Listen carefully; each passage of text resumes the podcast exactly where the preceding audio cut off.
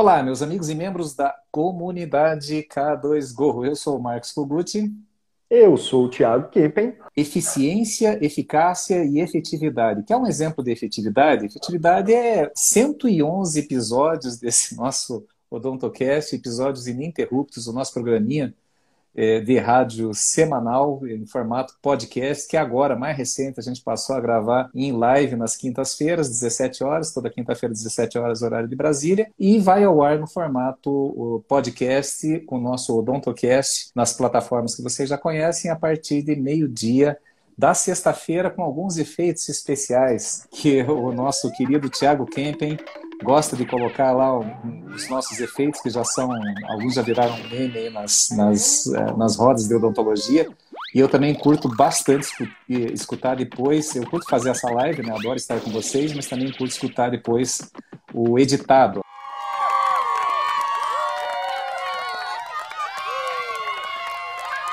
Então vamos lá, Tiago. E para vocês que não conhecem ainda K2Go, eu acho um pouco difícil, porque quem nos acompanha já nos conhece bastante, mas fica a dica, né? Além a, a do Instagram. Arroba comunidade K2Go. Facebook. facebook.com barra comunidade K2Go. YouTube. youtube.com barra comunidade K2Go. Muitos conteúdos também em k2go.com.br, cursos eh, gratuitos, dicas, uma comunidade com vários artigos escritos falando muito sobre odontologia, falando sobre o dia a dia dentro de um laboratório de prótese, dentro de uma clínica, trazendo assuntos ligados à filosofia, à nossa rotina de trabalho, ao nosso bem-estar, o que nós consideramos na K2Go lucro, que é mais tempo para sermos humanos, é você ter lucro financeiro sim, para você deslizar ao invés de se arrastar pela vida, mas também ter um, um lucro no sentido mais amplo, que é ter mais tempo para você curtir outras coisas que você gosta, além dessa coisa fantástica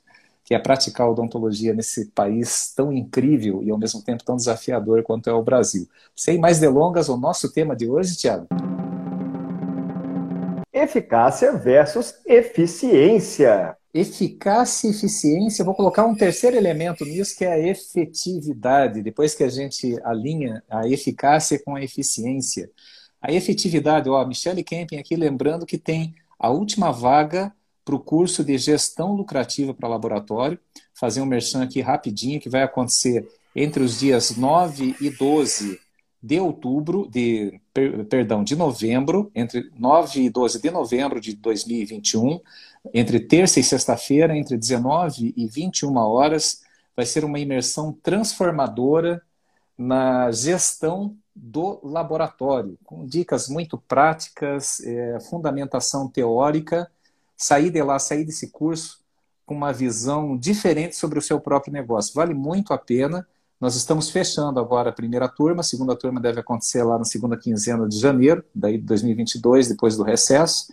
Mas vamos lá, gente, bora lá. Depois da live é só entrar, acessar o link aí da comunidade do Instagram, arroba comunidade K2Go, fazer a sua inscrição Eco4Lab, grande, o William já está inscrito, ele vai participar conosco, vai ser um dos alunos colaboradores, alunos mestres, né? Porque ele tem um laboratório que está sobressaindo em São Paulo, que é coisa de louco, né? Mais um para você ter contato, ampliar o networking no nosso curso. Tiago, eficiência e eficácia. Isso daí gera muitas dúvidas, polêmicas e até algumas contradições. Quando você começa a pesquisar, dá uma gugada, né? O pessoal confunde muito é, eficiência com eficácia e vice-versa. Como que a gente pode, é, já trazendo para o mundo da odontologia, seja clínica ou laboratório, de uma maneira assim bem prática, para a gente explorar depois como que, é, o que, que é e depois como a gente atingir bons indicadores de eficiência e de eficácia. Já começou bem, né? É, começou bem, né? É bom que não precisa fazer muito mistério, né? A gente pode definir aí eficiência, que é fazer as coisas bem feito, né? É caprichar mesmo, ter capricho no que você está fazendo. Agora, eficácia é você atingir o objetivo que você tinha, né? E aí, quando você quer trazer já para o mundo da odontologia, aí, vamos dar um exemplo bem prático, por exemplo, é você colocar o que é você ser eficiente, é você conseguir fazer aquela prótese num prazo é, razoável, com uma qualidade muito boa, entregar tudo dentro daquele prazo que você prometeu, né? Agora, a eficácia em si é você definir um objetivo específico e entregar aquilo lá, independente do capricho ou não dentro daquilo lá. Quando a gente junta os dois conceitos, a gente tem outra coisa, né, Kogut? Justamente, a gente tem um, um alto padrão e uma alta efetividade dentro daquilo que a gente se propõe a entregar. Mas assim, num plano mais amplo, vou dar um exemplo assim bem é, de avaliação que eu tenho hoje do mercado brasileiro, já que a gente está aí nas vésperas do nosso curso de gestão lucrativa para laboratório de prótese, eu vou trazer, puxar mais hoje para o lado do laboratório mesmo. Na minha avaliação, Tiago, eu queria que você comentasse isso, hoje, na média, chegando aí a 111 consultorias que nós fechamos agora, esta semana fechamos a consultoria número 111, a maioria delas em laboratório de prótese, eu vejo, analisando esse N amostral bem interessante que nós temos, entrando na vida desses empresários, desses empreendedores, dessas equipes, e vendo o modelo de gestão a maneira como nós encontramos e depois a maneira como nós entregamos, de cara eu já consigo avaliar que, na média, o laboratório de prótese no Brasil ele é eficiente. Você concorda? É, ele consegue caprichar bastante, é bem artista, né? Muito artista. Um abraço, Hilton Riquieri, Simone, do ProArte, doutora eh, Lisson Caldeira, Bruna, um abração para vocês. Isso daí é a gravação do nosso, do nosso Odontocast, o nosso programa semanal de rádio. Então, vamos lá. Sim, é eficiente. E com a consultoria, como que a gente consegue, Tiago, você que trabalha muito em cima de processo, unir essa eficiência que a gente já encontra nos laboratórios com um programa de eficácia? Para ser assim bem, é, já para tirando assim essa sombra de dúvida da diferença entre esses dois conceitos. Tá, primeiro vamos lá, vamos repetir esses conceitos para ficar bem claro na cabeça de todo mundo aí, né? Eficiência é fazer a coisa bem feita, caprichada, certinha, né? E eficácia é atingir um objetivo específico, né?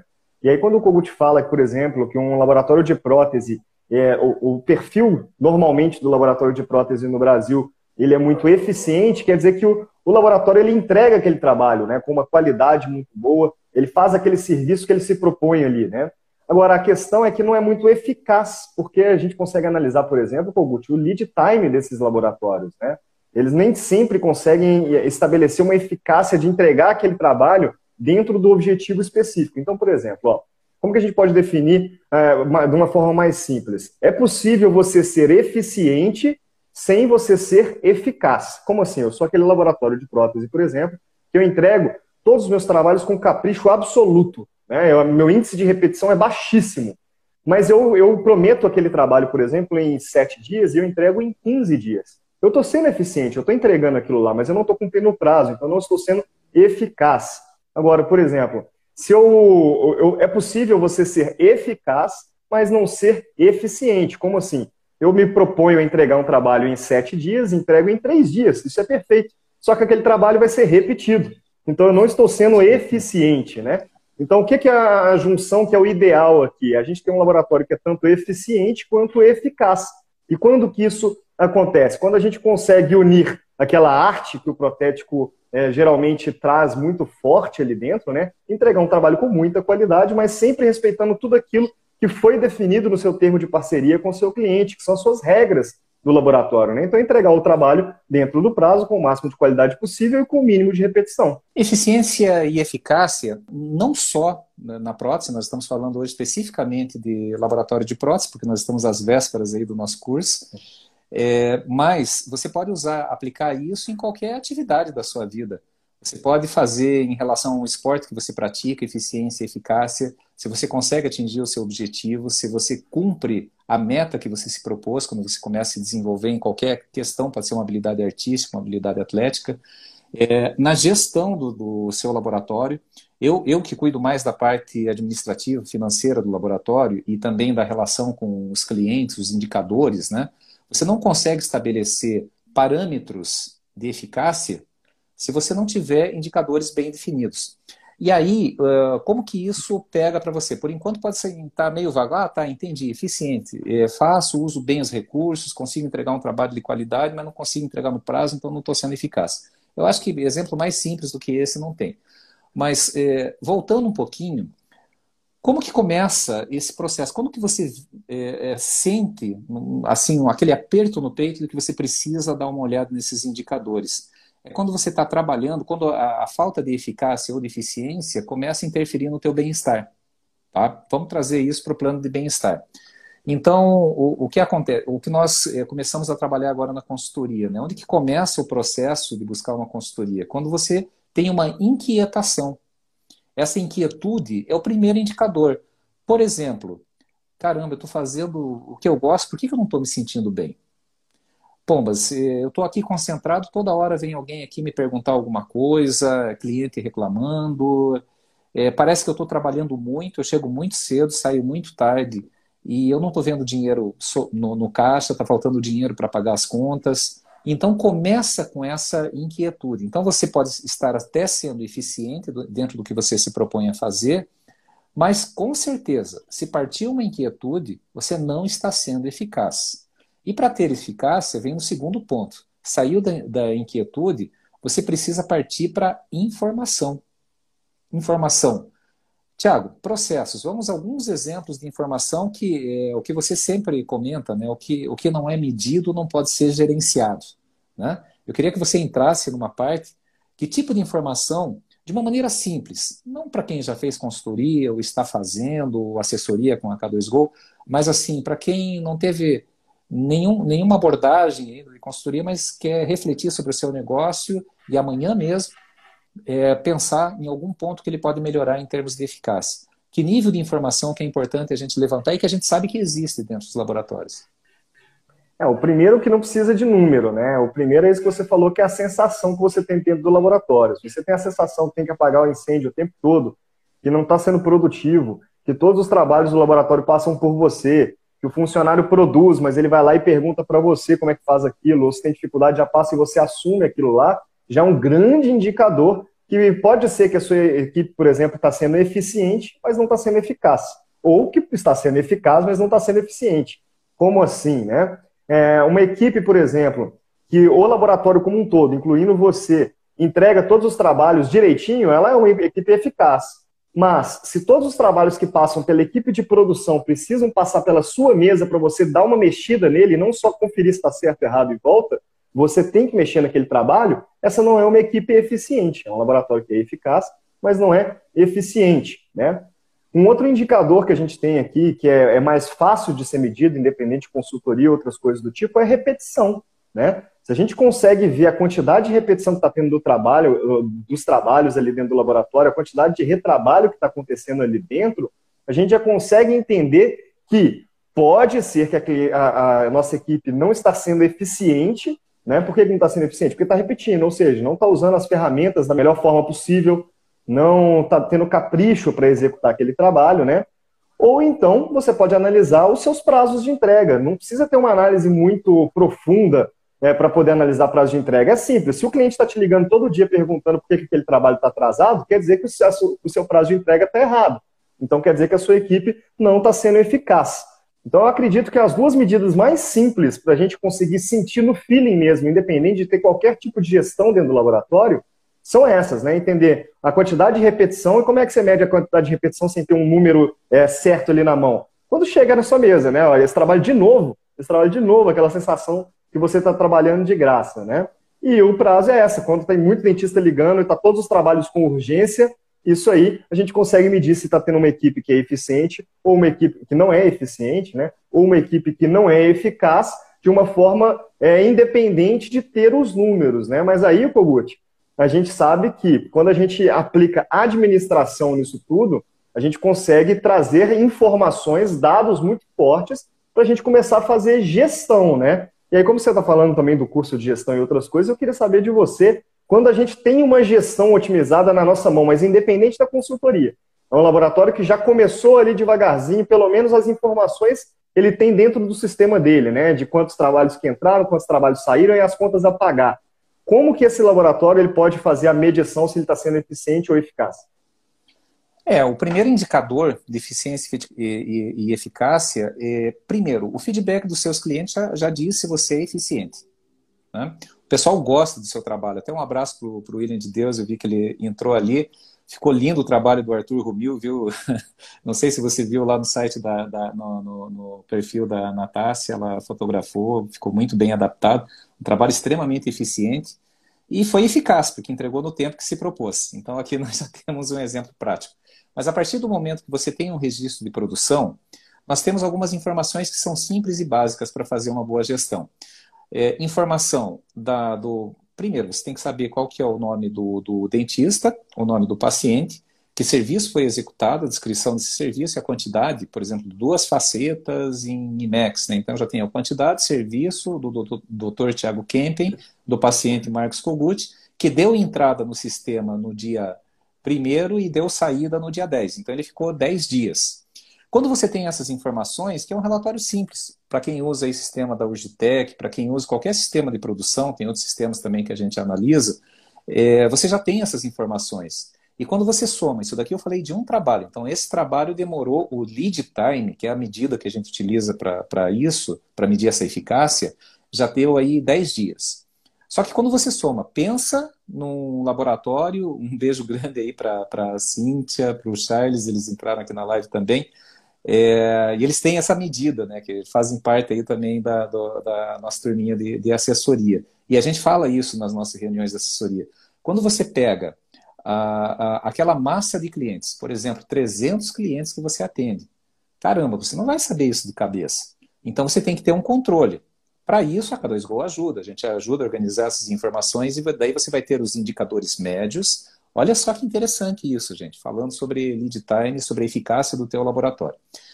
Então, eu tendo é, isso de uma maneira organizada, tá? eu falei de um caso.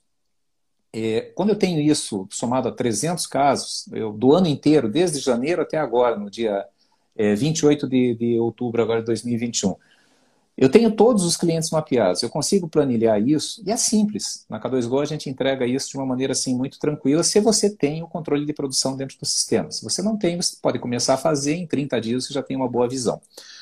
É, aí você já tem, pega lá a média de todos os clientes. A média de, de todos os clientes, como eu peguei agora um caso é, anteontem, Tiago, e deu 19 dias e meio.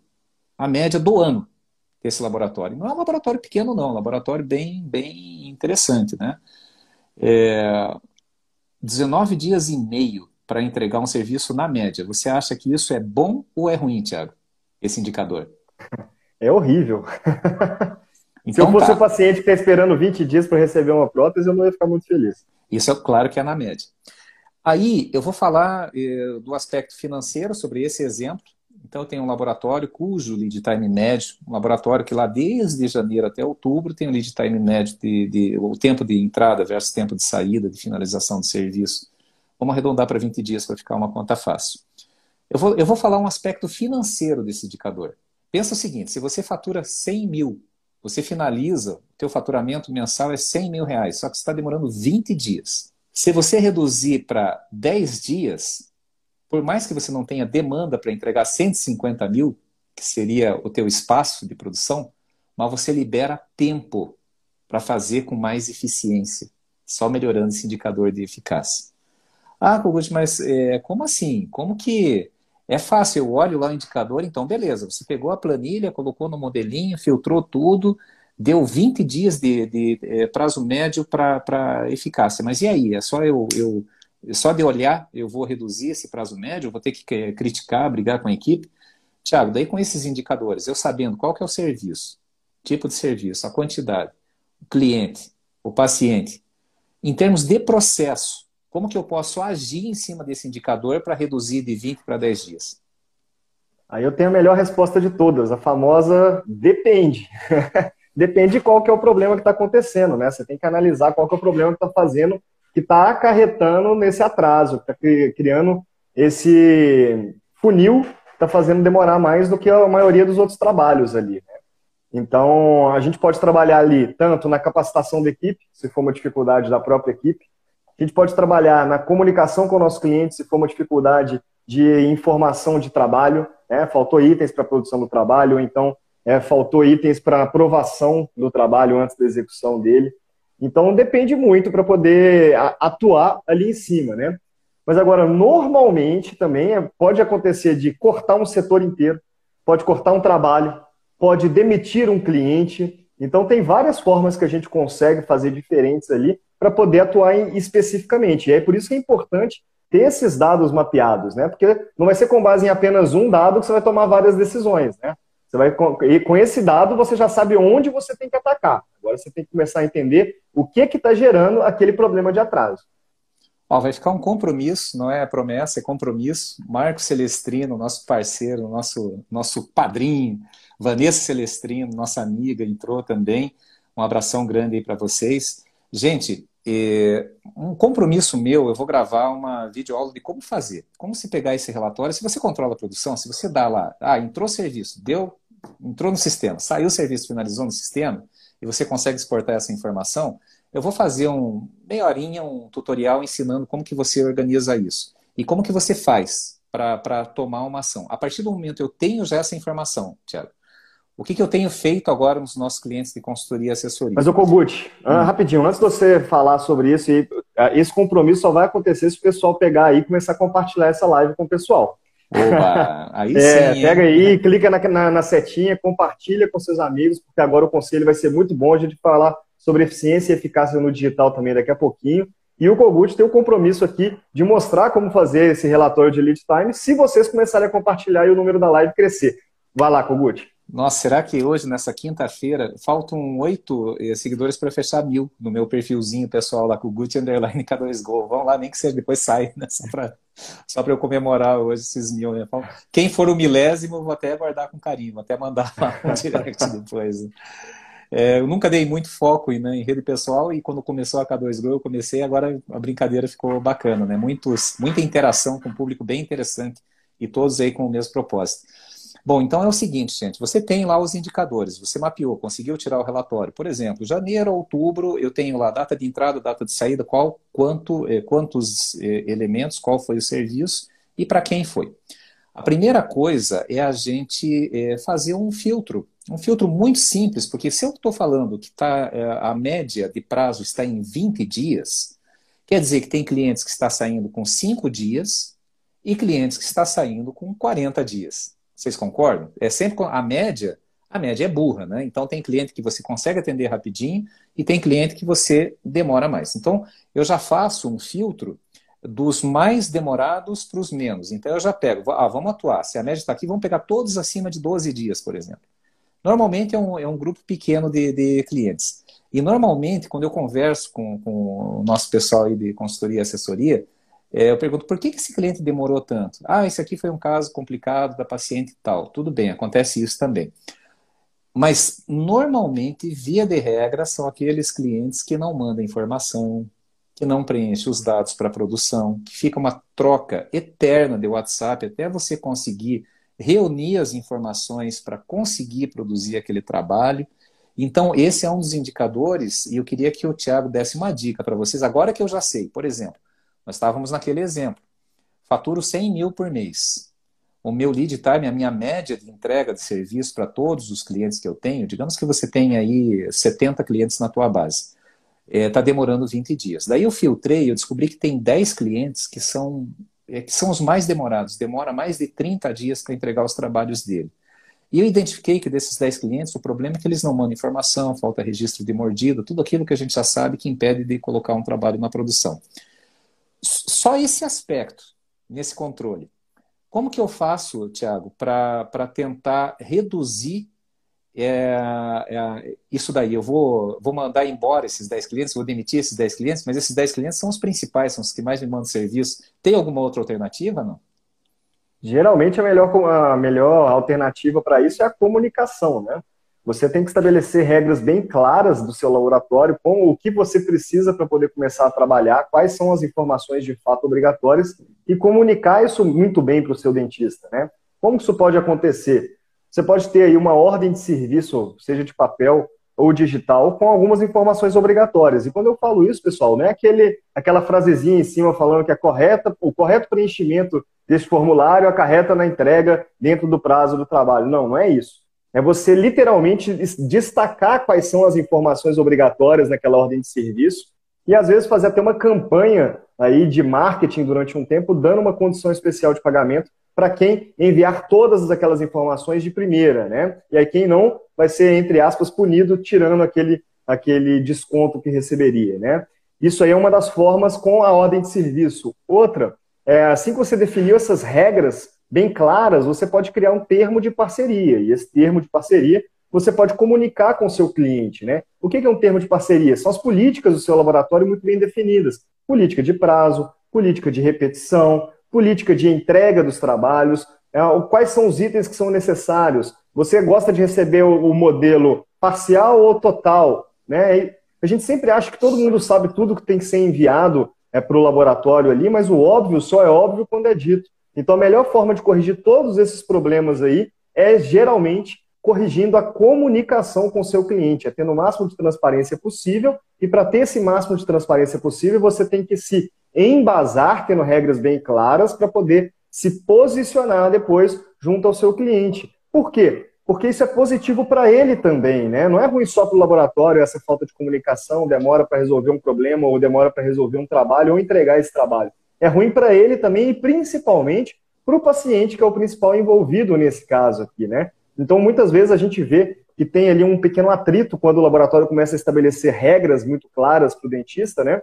Mas é muito importante que tanto o dentista, quanto o laboratório, quanto o próprio profissional que está estabelecendo essa comunicação entenda que o principal interessado em tudo isso que a gente está falando aqui é o paciente. Então, é, a gente tem a obrigação aí, ética e moral, de fazer a, a, tudo, todo esse ecossistema funcionar da melhor forma, da forma mais redonda possível, para que o paciente seja bem atendido. Né? E quando a gente tem essas regras bem claras e bem definidas, isso facilita muito a comunicação com o dentista e a gente já viu esse resultado acontecendo em vários laboratórios, inclusive laboratórios pequenos e laboratórios muito grandes, que isso dá resultado desde a entrada do trabalho até a saída, porque na entrada você diminui aquele estacionamento né, na, na triagem ali, e na saída você para de ter aquele tanto de urgência, tem aquele tanto de encaixe e diminui a quantidade de repetição. Então, isso influencia diretamente na sua capacidade de lead time.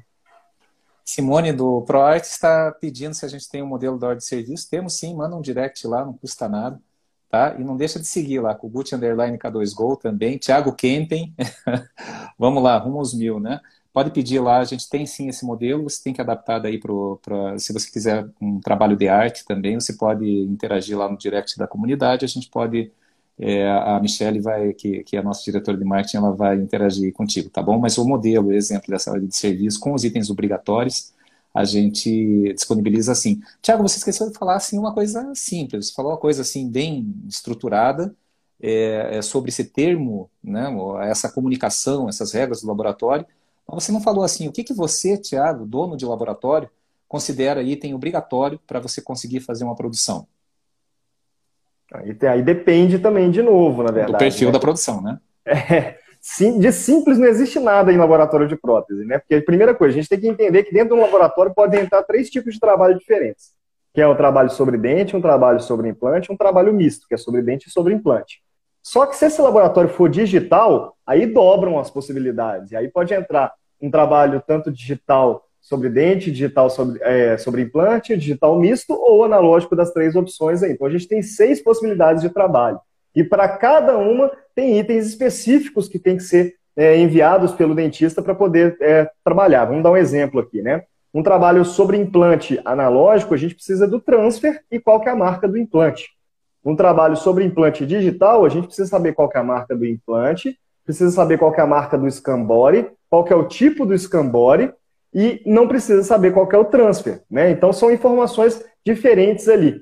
Então, o que, que é muito importante, e aí eu já fiz um teste prático, né, Kogut? Eu já perguntei aí para donos de laboratório com mais de 30 anos de experiência de bancada, eu fiz aí, eu coloquei lá, ó, 30 segundos para você me falar todos os itens que precisa ser enviados para poder receber esse trabalho.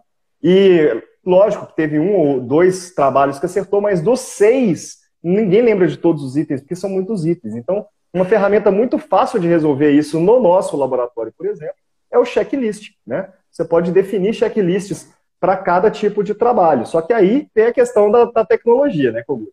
Pode fazer uma checklist no papelzinho ali, a pessoa toda vez lê e vê se está certo ou não, que é o jeito mais fácil de todos, você vai imprimir e está ali, mas não é exatamente eficaz. É eficiente? É eficiente, mas não é eficaz. Ou você pode implementar o Trello dentro do seu laboratório. Tem aula gratuita de Trello lá no site da comunidade K2Go. Tá saindo curso de Trello bem mais completo aí, explicando cada detalhezinho disso também, mas isso é assunto para outra live, né? E dentro do Trello você consegue criar essas checklists automaticamente. Então você consegue ser tanto eficiente quanto eficaz na captação dessas informações. E aí, a, a regrinha mais simples da gente seguir aqui dentro é, do laboratório de prótese para sempre ter os trabalhos com todas as informações é uma regrinha que é simples, mas não quer dizer que é fácil. Né? Qual que é a regrinha que é simples? Entrou o trabalho, está com todos os itens dessa checklist que eu defini aqui? Sim, vai para a produção. Entrou o trabalho, está faltando um dos itens dessa checklist aqui? Tá. Então você vai parar aquele trabalho, vai se comunicar com o dentista e vai ver se consegue resolver aquele problema. Por exemplo, está faltando cor. Ah, ele só esqueceu de colocar na, na, solicitação do serviço, ele sabe de cor lá. Ele já te passou a resolver o problema? Beleza, preenche todos os itens da checklist, vai para frente. Ah, não, peraí, tá faltando um item, eu liguei para o dentista e ele não conseguiu resolver agora. Se comunica com ele suspende o prazo de entrega, deixa aquele trabalho no aguardando retorno até ter uma resposta, mas não deixa ele inativo ali não. Sempre provoca o dentista para resolver aquele problema e aí, quando tiver todos os itens, coloca para produção. Kogut, isso aí, na verdade, é, se for ficar pensando demais, parece uma coisa complexa, mas é muito simples. Coloca aí, por exemplo, um trabalho sobre dente analógico. O que, é que a gente precisa de informação? Nome e sobrenome do paciente, sexo, idade, cor do trabalho, cor do substrato e talvez anatomia de preferência, mas isso não é obrigatório. Né? Essa último, esse último item não é obrigatório. Tendo isso tudo, a gente consegue produzir esse trabalho sobre dente? Consegue. São, acho que, seis itens. Seis itens. Pronto, coloca para produção. Faltou um dos itens, Thiago, só tem cinco. Não coloca na produção. Suspende o prazo, se comunica com seu dentista, fala que está suspenso o prazo até ter todos os itens para produção. Um dos maiores erros, Kogut, é aquele famoso jeitinho brasileiro, né? Ah, tá faltando só a cor, mas dá para vazar o gesso, dá para fazer o projeto do coping, dá para fresar o coping, só na hora de tingir para sinterizar que eu preciso saber a cor e depois para aplicar cerâmica. Não, porque o prazo já está correndo. Aí você tem, corre aquele risco que a gente sempre fala, né, de perder o cliente na saída, ao invés de perder esse cliente na entrada, que é muito mais fácil de recuperar quando você é transparente com ele. Exatamente. Ó, o, o, pessoal, é, a Nath, a Eliane Costa também, a Nath estava comentando direct lá na, na comunidade K2Go, nossa equipe de marketing vai atender vocês, vai mandar um modelo tá, de, de ordem de serviço com um destaque para informações obrigatórias, depois você modela, você customiza, né, você adapta aí para a tua realidade da, da, da, sua produção.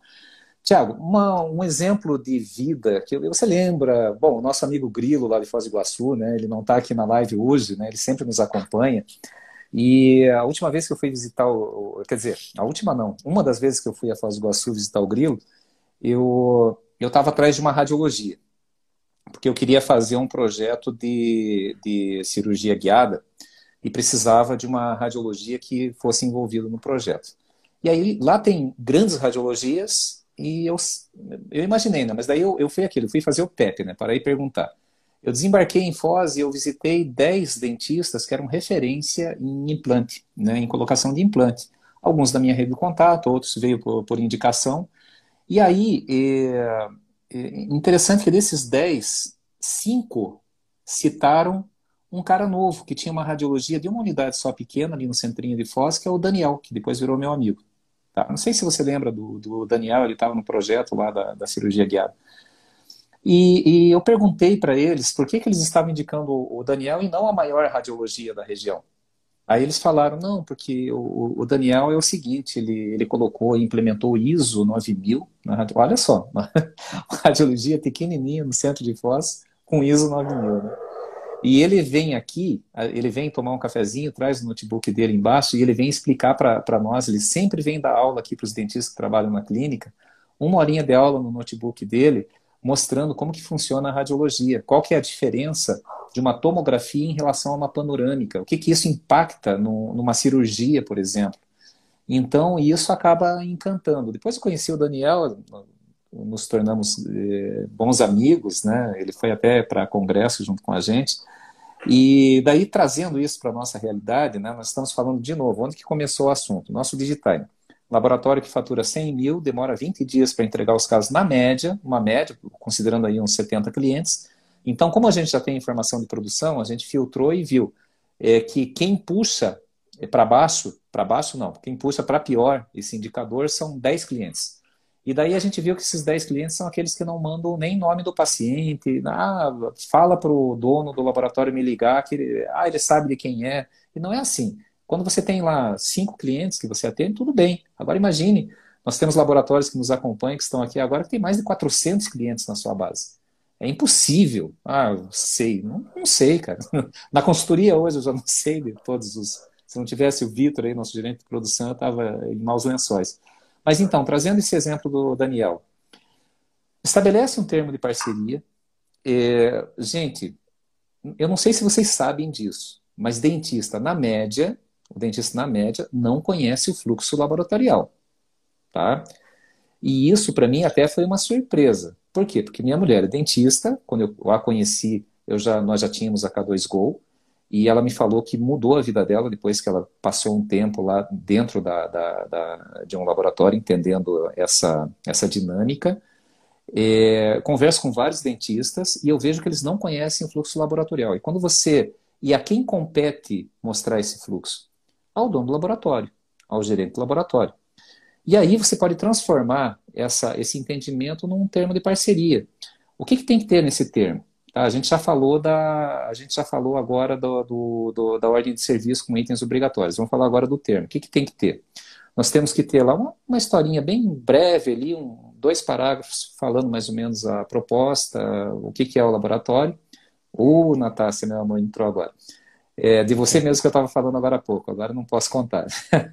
então, e daí você pega e coloca é, moldagem. Se é uma moldagem tradicional, como que tem que ser essa moldagem, até com exemplo, com fotografia de uma moldagem boa que você coloca para produção e uma moldagem que você recebeu que você não coloca, não precisa dizer de quem é, mas você coloca, ó, com isso aqui, por causa disso, disso e disso, eu não consigo produzir.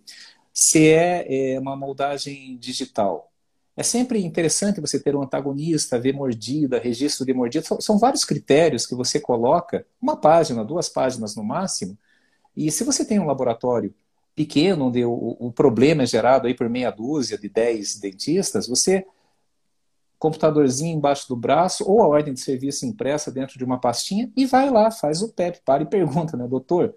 Olha aqui, ó, assim que funciona, tal. E eu não estou querendo gerar complexidade, eu estou querendo facilitar a minha vida, a sua vida, porque daí é, eu vou entregar o seu trabalho mais rápido, vou liberar até para fazer novos trabalhos, vai melhorar para mim, vai melhorar para você, tempo de cadeira, e vai melhorar principalmente para o que tem que ser o nosso foco, que é o paciente, a satisfação do paciente, menos tempo de espera, menos tempo de cadeira.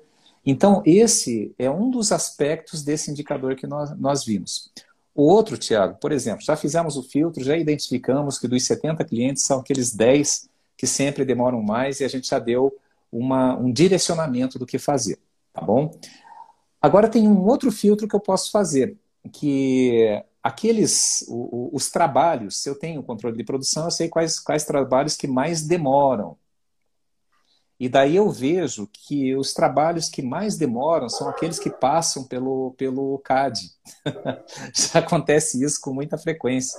Quando você filtra e você identifica o perfil de trabalho, às vezes é porque é um protocolo, às vezes porque é um problema de projeto, o nosso cadista ainda não é tão bom, o terceirizado não atende, o que, que você recomenda para esses casos? Quando o problema não é o dentista, o problema é interno e é um problema de gargalo de produção dentro do laboratório. Se você puder enriquecer com exemplos de gargalo e como que você trabalha isso na consultoria, eu acho que vai agregar bastante aí para quem está nos acompanhando. Bom, aí a gente pode começar a entrar no exemplo de o que é eficiência e o que é eficácia dentro do digital, né? Antes de chegar nesse micro aí, que é o problema, eu queria trazer um exemplo dessa eficiência e eficácia no laboratório digital. É, a gente fala muito sobre é, quem compra Cadicam fresa para injetar. Pessoal, isso não é um problema desde que faça parte do seu modelo de negócio. Ponto. Né? Só que a gente tem que entender, por exemplo, quando você faz um investimento tão alto quanto um Cadicam para poder fresar cera e injetar, você está sendo eficiente. Você está usando as suas ferramentas para poder executar da melhor forma possível aquele trabalho ali. Só que não necessariamente está sendo eficaz. que você conseguiria entregar aquele trabalho muito mais rápido, né? Então, um laboratório digital que fresa os trabalhos direto e faz a maquiagem dele, como é a pretensão do digital, né? ou então lá no máximo, né, faz um cutback e aplica esse cutback, esse é um laboratório que é tanto eficiente quanto eficaz. Né? Maravilhoso. O, que, o que só injeta, ele não é eficaz, mas é eficiente. Agora, quando a gente fala dos problemas especificamente, entrando no mundo digital, o primeiro problema que acontece de funil especificamente, não de processo, é o scanner, né?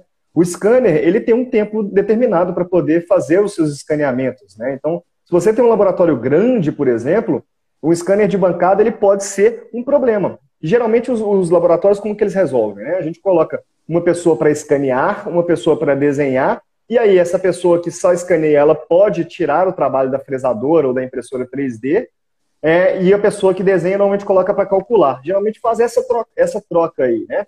E beleza, tudo bem, isso pode funcionar muito bem, depende muito do perfil profissional de cada uma dessas pessoas que está trabalhando aí, né? Mas existe uma outra opção também. A gente sabe que no Brasil a mão de obra é muito escassa, né? Capacitação está muito difícil, muito mais, na, principalmente nessa parte do digital. Mesmo que escaneamento seja uma coisa simples de ser feita, fazer o escaneamento você pode ser eficiente entregando ele bem feito, mas não quer dizer que você está sendo eficaz, né? É, então é muito importante a gente entender essa diferença. Inclusive entrou o Labneto Digital aí agora, e ele é uma pessoa que começou a entender sobre isso quando ele trouxe o scanner intraoral para dentro do laboratório também, né? Um abraço, e o scanner, um abraço para ele. O scanner intraoral, ele pode ser utilizado como uma opção de, se você tem dificuldade de capacitação e outras coisas do tipo, para acelerar a sua capacidade produtiva. Por quê? É uma questão de matemática simples. O tempo de um scanner, vamos pegar os principais do mercado aí, né? O scanner de intraoral da Trishape para fazer um escaneamento de boca para uma pessoa que sabe escanear bem, em média demora dois minutos. Né? É superior, inferior e renderização. E renderização. Vamos pegar, vamos pegar que é uma pessoa que não é muito profissional, que não tem muita experiência, três minutos. Só que ela vai escanear modelo, que é muito simples, né? Mas vamos deixar três minutos só para ser muito legal com ele. Agora, quando a gente faz um escaneamento no MAP 400, por exemplo, em média demora-se 9 minutos para fazer o mesmo escaneamento, superior, inferior, e a, a, mordida e a renderização. Então isso dá uma diferença aí, sendo gentil com o cara do scanner intraoral ali, para ele não ter que correr muito, de 6 minutos. Se você faz cinco trabalhos por dia, lá no final do ano dá tipo 140 horas de diferença. É, só cinco trabalhos por dia, que é uma produção baixa no laboratório, né? Então, ter um scanner intraoral dentro do laboratório para fazer escaneamento de bancada aumenta muito a eficiência só da parte de escaneamento. Nossa, Thiago, mas é um absurdo o preço do scanner intraoral. Só que eu não estou falando para você só usar ele na bancada. Como ele aumenta muito a sua capacidade produtiva da parte digital do, do né, de escaneamento ali, você pode colocar ele meio período para fazer escaneamento de bancada, que os eixos são infinitos, isso é rápido para caramba, isso é ótimo e facilita inclusive ali, né, a sombra que dá de um troquel para o outro, por exemplo. Então é muito mais fácil de escanear, a qualidade é maior também. Você pode colocar HD só naquela partezinha do preparo, né? Então é muito bom. É... E também essa parte do scanner ali, é, você consegue fazer o scan service. Então você consegue agregar mais um serviço para dentro do laboratório, consegue fazer promoção, consegue fazer marketing, por exemplo. Eu escaneio o seu trabalho e a partir de seis facetas eu não, eu não cobro escaneamento, a partir de duas facetas eu não cobro escaneamento, ou então se você fizer o trabalho comigo eu não cobro escaneamento. Depende de como você definiu o seu modelo de negócio, como vai ser sua promoção. Aí você já começou a resolver o primeiro gargalo dentro do, do digital, né? Seja contratando mais uma pessoa, que é só para fazer escaneamento e colocar lá para tirar da fresagem, não é colocar para fresar. Fresagem é a parte que dá prejuízo no laboratório, não é o desenho. É chegar na fresagem e você colocar para cortar uma coisa errada. Né? Então, é, é tirar da fresagem ali. Você pode fazer isso, ou você pode pô, é, trazer um scanner intraoral para substituir o seu scanner de bancada, ou para dar a louca ali, comprar dois scanners de bancada, de colocar duas pessoas, aí você define seu modelo de negócio aí. A gente tem que analisar números para poder falar o que está certo e o que está errado de acordo com a sua realidade, né? Mas beleza, Kogut, a gente passou ali do scanner de bancada, né? A gente foi para o CAD.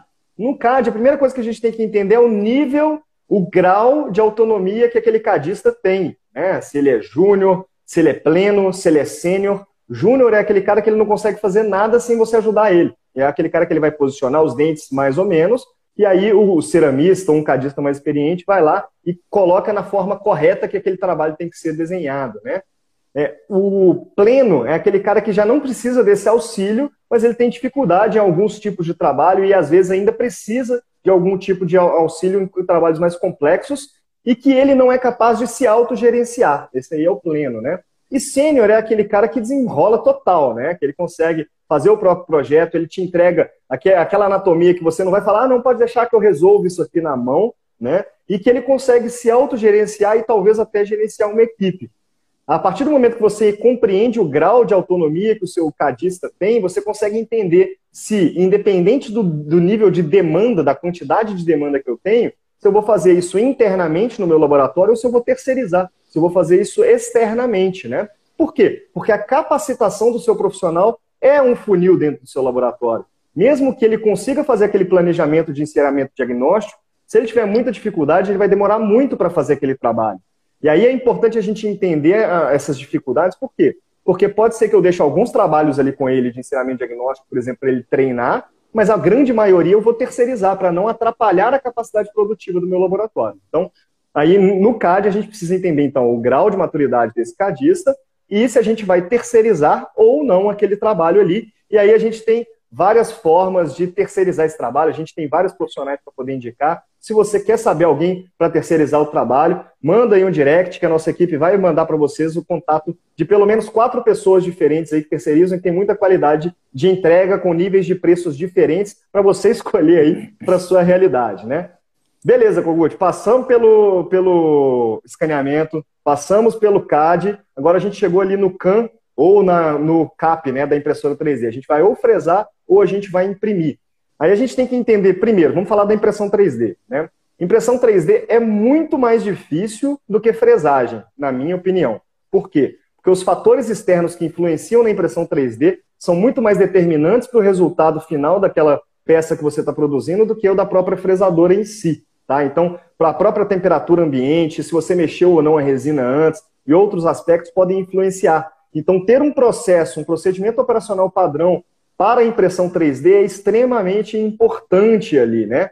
Outra coisa é definir qual que é o principalmente, ó, qual que é o principal equipamento ali, principalmente qual tecnologia que você vai usar. Essa impressora sua é LCD, essa impressora sua é 4K, ela é DLP, ela é SLA, ela é de filamento, tem que entender qual que é a tecnologia da sua impressora, a capacidade produtiva dela, a qualidade que ela entrega e que tipo de trabalho que ela se sai melhor ali dentro, né? A gente sabe que impressoras SLA, por exemplo, tem mais facilidades numa joalheria. Né? Então, ter uma Formlabs dentro do laboratório, dá para imprimir? Dá para imprimir. Mas é o ideal? Não. Ela é eficiente? Sim. A Formlabs ela é muito eficiente. A qualidade que ela entrega da, do que é impresso é absurda. Mas ela é eficaz? Não. Demora três horas para imprimir um modelo. Então, não adianta eu colocar uma Formlabs dentro do meu laboratório. Aí a gente já consegue medir pela qualidade do equipamento, pela capacidade de entrega do equipamento e pelo procedimento operacional que a gente definiu para o nosso processo. Por que, que eu estou falando disso? Porque é, é, importante a gente entender, a gente falou do cadista ali, a capacidade técnica dele, mas aqui a gente também precisa entender a capacidade técnica, porque é aqui que dá prejuízo.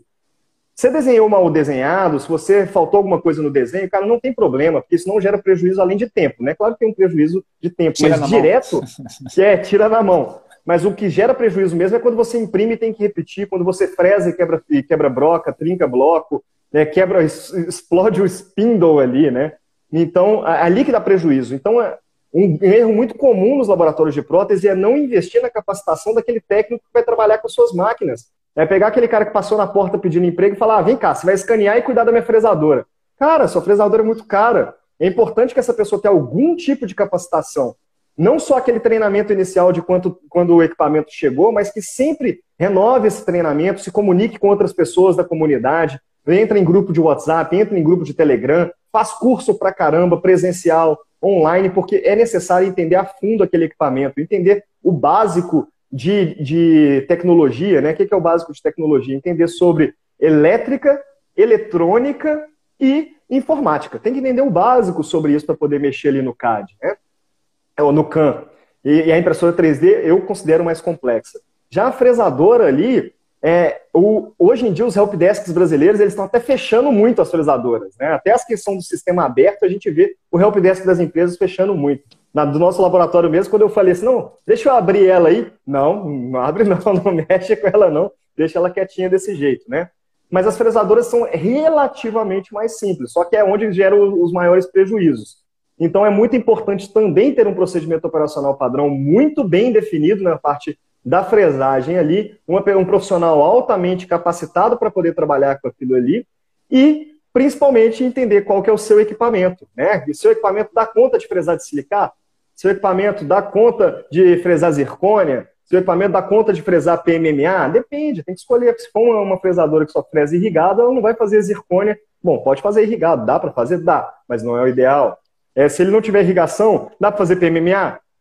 Dá para fazer. É o ideal? Não. Então é aí que entra essa questão da eficiência com eficácia dentro do digital. Falei muito, Kogut. Viu? Eu vejo quando você se empolga, né? Porque entra aqui nesse assunto, eu sabia que eu ia até relaxar, descansar, que dava tempo de pegar um cafezinho, mas tudo muito útil, é, tudo com muita propriedade.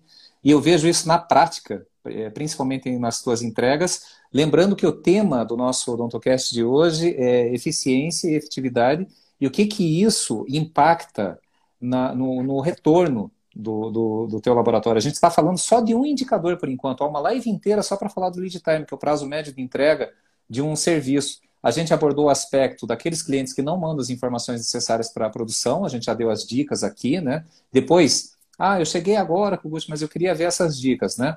A partir de amanhã vai ficar, a partir de hoje já fica lá no nosso IGTV, vai estar no YouTube, é, amanhã tem, vai ser publicado no, no, no é, Odontocast da comunidade K2Go, né? Você pode acessar pelo Google Podcast, você pode é, acessar pelo Spotify, é só procurar Odontocast K2Go. Então vai, vai ficar gravado e disponível para vocês. E agora a gente entrou num gargalo de produção que é o processo, né? A gente identificou, se você tem um laboratório interessante de produção, até eu vi que a doutora Natassi falou, ah, mas eu demoro, ela usa o Trios, né? E ela falou assim, eu, eu demoro mais do que três minutos para escanear. Tudo bem, em boca, sim, mas agora imagine você escaneando um modelinho um modelinho de trabalho. É isso que nós estamos dizendo. Você demora um minutinho para fazer isso, né? Fazer as duas arcadas e, e a renderização. Então, é, é, que vale muito a pena para o laboratório de prótese de grande produção, é um gargalo que você tira lá, você reduz de 9 minutos para 2 minutos cada escaneamento, porque você tem infinitos eixos ali no movimento de mão. Então, muitos estão aplicando essa tecnologia, esse, principalmente agora, nessa época que entra, que a produção é mais acelerada. Então, é, só voltando, conseguir reduzir de 20 dias para 10 dias o meu prazo médio de entrega, quer dizer que a minha capacidade de produção aumentou em 50%. Então, se eu faturava 100 mil, é, em tese, se eu tiver demanda para isso, eu posso passar a faturar 150 mil com os mesmos recursos, só resolvendo dois gargalos: comunicação externa e problema de processo interno de produção. Mas a eficiência e eficácia, Tiago, eu queria aproveitar agora os cinco minutinhos finais é, também se aplica no processo de gestão do laboratório. Tá? O processo de gestão é, é de você pegar o, o, processo financeiro do laboratório. Eu vou dar um exemplo. É um trabalho que eu, algumas semanas atrás, eu, eu é, um laboratório que fatura aí uma média de 15 mil reais por dia, tá? finaliza né, 15 mil reais em pedido, quer dizer, é um laboratório interessante, já tem um determinado porte, e aí nós fizemos uma conta lá, estava precisando, a necessidade de capital de giro era de 225 mil reais, para você manter essa estrutura do laboratório. Claro que a gente não vai entrar aqui nos, nos detalhes, os meandros, quem tiver interesse, vai lá, agenda uma mentoria gratuita na comunidade K2Go, faz a consultoria, o momento é agora. Então tá, é... pegou lá, 15 mil reais por dia. Aí eu falei, quer ver, agora vamos fazer um teste. Nós vamos pegar aqui esses clientes aqui que você está que você tá entregando e cobrando em 30 dias, só os 15 principais clientes. Tinha lá 120 clientes na base. Eu falei assim, ó, vamos aumentar o prazo médio de pagamento deles. Eles não vão pagar, você finalizou, eles vão pagar em. Eh, trabalhou um mês e recebeu no outro. Não, eles vão pagar no segundo mês. Vamos aumentar em 15 dias. Só dos 15 eh, primeiros clientes. Só nesse exercício de gestão que a gente fez, de 225 mil, sabe para quanto que foi a necessidade de capital de giro, Thiago? Diz aí. 450 mil. Uh! Só de você ser eficiente e eficaz na, na, tua gestão de prazo médio de recebimento versus prazo médio de pagamento versus tempo médio de estoque, que é o ciclo econômico, operacional e financeiro que a gente implementa e tem até aula gratuita lá no site K2Go. Então, assim, a gente vê esses conceitos, daí, oh, meu Deus, então é por isso que eu trabalho, trabalho, trabalho, meu preço, minha lista de preço está adequada e, e não está dando, está faltando dinheiro para pagar as contas? Sim, problema no ciclo financeiro. Outro exemplo de eficiência e eficácia, depois a gente já volta para processo, tá? Então você falou um monte, agora eu fiquei bem à vontade aqui para falar mais um pouco. Mais um, um exemplo de eficiência e eficácia na gestão financeira do laboratório. Quando a gente pega a construção de preço, quando eu vejo assim o método de, de estabelecer preço. Ah, como é que você chegou na conclusão que a coroa vai custar, a faceta vai custar 450 reais? Ah, é porque o mercado faz. então, beleza. Quando você tem informação de pagamentos aliado à informação de produção, a gente consegue dividir os custos fixos, os custos variáveis e direcionar isso para a unidade produzida. Aí me dá o, os componentes de formação de preço. Então, por, eu falei agora da, da faceta, 400 e poucos reais. Vamos supor que seja uma faceta injetada. Você paga um tubete lá com cinco, com cinco pastilhas, 480 reais, divide por 5, você faz mais anterior, então você consegue fazer 4, 5 elementos, então você tem o preço médio que você usa de insumo. Mais alguma aplicação e tudo mais, é uma conta meio de padeiro ali, 35 reais, beleza. Oh, que margem absurda, né? Tudo bem. Só que lembra que essa faceta ela tem que ajudar a pagar a despesa administrativa, tem que ajudar a pagar o cafezinho, os impostos, o aluguel, a previsão de inadimplência, que são aqueles clientes que não pagam no mês, tem que pagar a comissão, o salário do, do pessoal, o teu prolabore e a tua expectativa de lucro. E quando a gente faz isso, por exemplo, é, é, já aconteceu, Tiago, você lembra aí no, no, tempo das consultorias presenciais, que um, um determinado laboratório que, que, na sua lista entre itens internos e externos tinha 157 itens de serviço, claro, um laboratório bem, bem completo, é, nós provamos nessa conta simples de precificação que se cortasse lá é, 52 itens, ia deixar de perder 28 mil reais por mês. Porque eram itens que estavam sendo vendidos no prejuízo. Por quê? Porque estavam absorvendo muita estrutura do negócio. E aí, o que, que acontece? É, e era um laboratório que, inclusive, queria contratar mais três pessoas para um determinado setor, né? Né? o Thiago lembra disso, né? O Thiago convenceu a não contratar e começou a ter mais é, resultado pelo simples fato de tomar essa decisão estratégica. Então, isso, eu já falei, o Thiago falou do, do problema de gargalo na comunicação externa, problema de gargalo no, no, no CAD, no CAD e no CAN, e, mas tem mais gargalos ali de comunicação interna, né, Tiago? Será que você pode dar mais um, um spoiler do que vem por aí, que é o curso do Tiago Kempen sobre gestão eficiente e eficaz de processos dentro do laboratório? Tem mais algum spoiler? Pois esse, esse nome de curso ficou grande, hein? tem, tem spoiler sim. O, mas antes, o, o, Davidson falou aí, né? Porque eu fui generoso com o MAP 400, eu falei que em nove minutos ele entrega, que naquele sente que demora muito mais, né? Uma coisa que é importante aí, o Davidson. Davidson primeira... é especialista, hein? Olha que o Davidson é ponto fora da é, curva, né? Um cara que conhece Caio... muito do digital, né? O cara é bom, né? Eu não sei se as dicas que eu vou dar aqui vão servir para ele, porque o cara é muito bom, mas eu espero que sirvam para outras pessoas aí, né? Para você que tem o MAP 400 ou qualquer MAP da AMAN aí, né? Na verdade, para quase qualquer scanner, a maioria dessas dicas servem, mas principalmente para o pessoal de MAP 400, é, dá para você melhorar bastante a velocidade do escaneamento com algumas questões, tá? Primeira questão é o tamanho do cabo do scanner. Quanto menor o cabo, quanto mais curto ele for, menor o tempo de comunicação com o computador. E isso aí agiliza ah, o tempo de entrega dele. Se você não está usando o cabo original dele, compra um cabo pelo menos é, que seja blindado porque aí você tem menos perda de carga elétrica ali e ele também funciona mais rápido. Então, quanto mais curto e blindado, melhor e mais rápido o scanner vai trabalhar.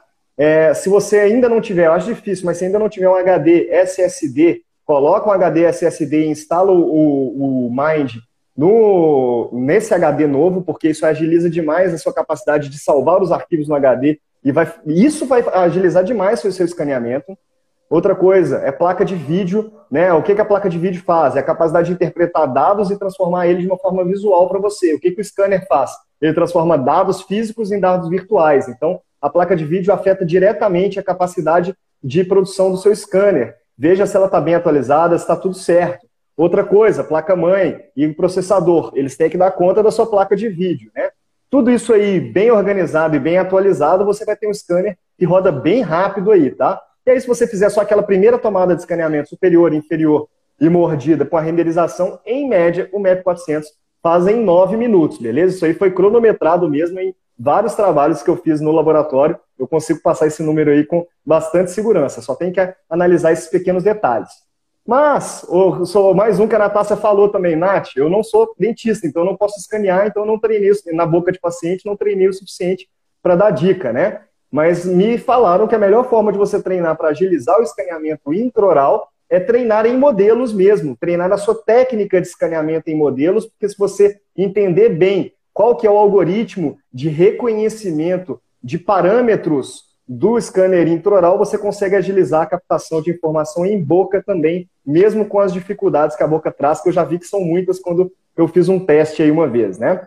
Agora, voltando para o que o Kogut me falou, na, na comunicação interna, Kogut, tem uma coisa que é muito simples. A gente tem que parar com aquele negócio da, do pessoal do administrativo, do pessoal da produção, ter que levantar da bancada para poder conversar com alguém e perguntar sobre um trabalho. Isso aí é contra, totalmente contraproducente. Não façam isso. Né? É, geralmente, os laboratórios, para tentar resolver esse problema, eles utilizam o WhatsApp, criam um grupo de WhatsApp do laboratório e discutem sobre o caso naquele, no WhatsApp. Isso é um problema? Não, isso aí já resolve alguns dos problemas, já consegue encurtar essa comunicação sem precisar ficar levantando. Mas você não consegue salvar essas informações, ter um relatório sobre elas ou acompanhar essas informações o tempo todo. Então, a melhor forma possível de você fazer isso é utilizando uma ferramenta de Kanban. E a melhor ferramenta de Kanban que a gente encontrou até o momento para o laboratório de prótese chama-se Trello, né?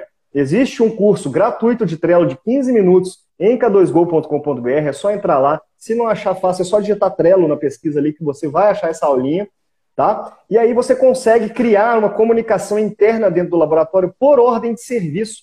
Aquele papelzinho da ordem de serviço do seu laboratório vira digital e aí as pessoas podem conversar nele. Imagina tudo o que acontece dentro da, daquele trabalho, dentro do laboratório, poder ser comunicado, né?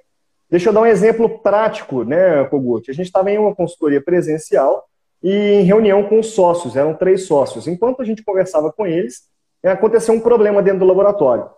A gente já tinha implementado o Trello naquele determinado momento, então como que aconteceu aquilo, né? A recepcionista, que é a parte administrativa que recebeu a ligação do dentista, perguntou para a gerente de produção o que, que precisava ser feito com aquele trabalho pelo Trello, então ela não precisou levantar de onde ela estava para perguntar para a gerente de produção. A gerente de produção não levantou do, do, do computador que ela estava e mandou para o sócio perguntando: olha, eu, eu posso fazer isso, isso ou isso? E o sócio, instantaneamente, durante a própria reunião, pediu licença e respondeu em 10 segundos, falando que o dentista já estava comunicado que podia fazer de determinado jeito. Esse aí não Gente, foi o caso aí... do, do Apple Watch? Não, do Apple Watch foi antes, foi que ele estava acompanhando Giovanni, a produção. Né? Ele estava é, acompanhando, nós estávamos numa reunião e ele acompanhando a produção no Apple Watch dele. Ele acompanhando o que estava acontecendo fantástico. com o trabalho. É, um trabalho que era importante para ele, ele queria saber desde o começo do que acontecia, ele estava acompanhando. Opa, saiu do gesso, então tem que sair da reunião logo que vai chegar para o CAD para mim ali, né? Nesse esse caso aí, o que aconteceu com o Gucci foi, foi resolvido em menos de um minuto esse problema, né? Só que se a gente não tivesse o Trello implementado, um Kanban, um sistema de comunicação interna, como que isso teria se desenrolado? A gente estava em consultoria em reunião numa sala fechada. Poderia ter acontecido duas coisas. Primeiro, a recepcionista teria levantado da bancada dela para conversar com a gerente de produção, elas teriam discutido sobre o caso, a gerente de produção teria que tomar uma decisão. Ela ou interromperia a reunião para poder perguntar para o sócio se, aquilo, se o que, que, teria que ser feito com aquilo, mas ela teria que levantar de onde está para poder resolver aquele problema, ou ela teria que ter esperado a reunião finalizar para poder perguntar se fazia aquilo ou não, e aí o lead time seria afetado diretamente. Inclusive, poderia perder um dia, porque o trabalho poderia ter ficado parado ali até a reunião acabar, e a reunião acabar depois do horário normal, né? Ou seja, quando você consegue encurtar a comunicação interna e criar um registro sobre isso, e existe uma ferramenta gratuita, com treinamento gratuito para você poder fazer isso, você consegue melhorar muito o lead time do laboratório. Não, e melhorando o lead time, melhora a vida todo o ecossistema da odontologia. Porque, por exemplo, se você entregava em 20 dias, está entregando agora em 10 dias, gente, o dentista se beneficia com isso, ele vai receber o trabalho mais rápido. Você se beneficia porque você vai liberar seu tempo, espaço de produção para faturar mais ou aproveitar melhor a vida. Principalmente o paciente vai ser menos tempo para receber, para ter aquele sorrisão bonito lá, para se emocionar na frente do espelho. Todos vão, vão acabar é, se beneficiando com isso. Chegando aqui nos instantes finais, tem muita dica. Eu acho que essa, essa série, estou adorando fazer essa série de, de gestão lucrativa em laboratório, Tiago. Acho que a gente vai ter que abrir mais temas dentro daqueles seis passos lá que a gente combinou, né? Eu acho que cada um daqueles. Hoje nós pegamos só um, hein? Só a questão de informação e de time. Imagina, já deu uma hora, mais de uma hora, uma hora e sete minutos aí de, de live. Imagina quando a gente começar a abrir os outros temas. E aí, gente, eh, pode perguntar assim, pô, mas como é que esse, o pessoal aí fala e afirma. Gente, é, consultoria número 111, a maioria em laboratório de próstata todo o Brasil de todos os tamanhos. Desde o laboratório que a gente fez o projeto inicial, literalmente, né, de escolher imóvel junto, fazer todo o layout até o sistema que ia utilizar e tudo mais, até grandes laboratórios, maiores laboratórios do Brasil. Né? Então, é, é, na realidade, nós aprendemos muito, independente da nossa formação, né, eu na área de economia, administração, o, o Tiago na área de processos, mas é, cada consultoria a gente aprende muito e a gente consegue é, gerar inputs melhores, com mais precisão, com mais segurança. E a grande dificuldade que nós temos na consultoria não é implementar o Trello, não é criar um termo de parceria, não é resolver o problema da comunicação interna, decidir qual que é o scanner, qual que é o modelo em cada etapa da produção. Isso a gente faz fácil. O maior problema é mudança de cultura. E aí nós temos dois, duas situações de consultoria. Nós temos aquela como o, o William, o William está dizendo que está se divertindo muito com, com, a, com a ferramenta, onde, nossa, cara, a história do William, eu quero fazer é, muito mais trabalhos aí com, com você. Ele ficou me devendo as fotos lá da Galeria do Rock, mas tudo bem, né? Passa, dessa vez passa. É o seguinte, o William, ele, ele acompanha a vida do laboratório e ele implementou o que a gente. Então ele pode, se estiver falando alguma besteira aí, pode rebater e tal, William. Assim como vários outros amigos nossos que estão aí. É, se não tem envolvimento do dono, não acontece. Não adianta, não adianta. É, é, tem o diagnóstico, já sabe o que fazer e não implementa, aí, aí não é problema para a consultoria, aí é o problema para o psicólogo, para o terapeuta. Mas são dicas que funcionam.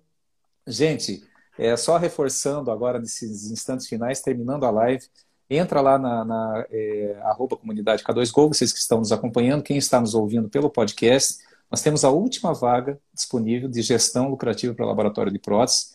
Esse curso que eu vou estar junto com vocês em tempo real, tá? Em tempo real vai ser, vão ser com aulas gravadas, mas nós vamos estar interagindo. É, pouca gente, empresários, empresários de porte do Brasil, de, de várias de regiões diferentes do Brasil, vão estar conosco na sala quatro dias transformadores. Vai começar no dia 9 de novembro de 2021 agora e termina no dia 12.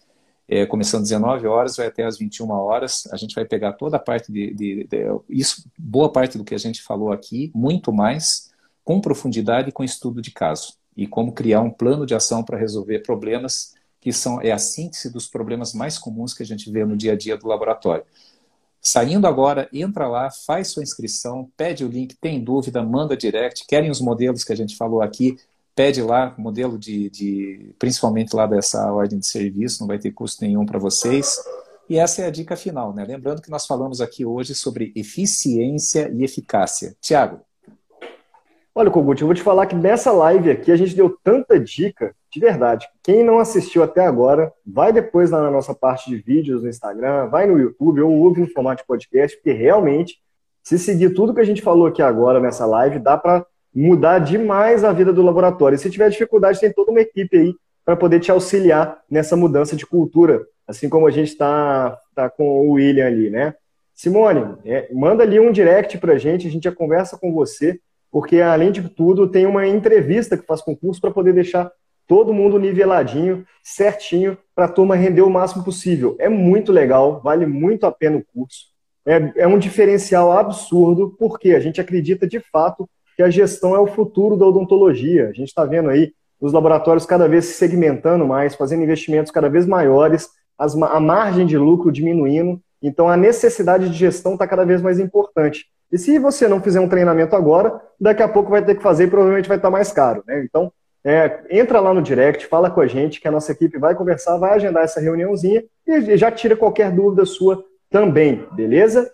Pessoal, fiquem ligados no assunto que teve hoje: eficácia e eficiência. Eu quero ver se você vai ser eficiente e eficaz de tirar um print dessa live aqui compartilhar nos seus stories, marcar o arroba Thiago Kempen, marcar o arroba Kogut underline K2Gol, marcar o arroba comunidade K2Gol, porque isso vai fazer a sua rede crescer, a nossa rede crescer e o conhecimento ser compartilhado e crescer exponencialmente. E também corre lá, já vai olhar essa vaguinha do curso, porque está acabando. A gente vai abrir novas turmas, mas para esse ano aí já está acabando. Então, é, é, fica ligado. É a primeira e última desse ano, depois a gente retoma só na segunda quinzena de janeiro e muito provavelmente só em fevereiro que a gente vai retomar a atividade de curso com novidades, com mais valor agregado, com o Thiago já está até, já sei que está trabalhando aí dia e noite aí no material dele também, que vai ser muito legal, que é como tornar prático é, é, o curso na prática disso que nós falamos hoje, abordamos boa parte aqui nessa live, que vocês vão poder rever depois no YouTube,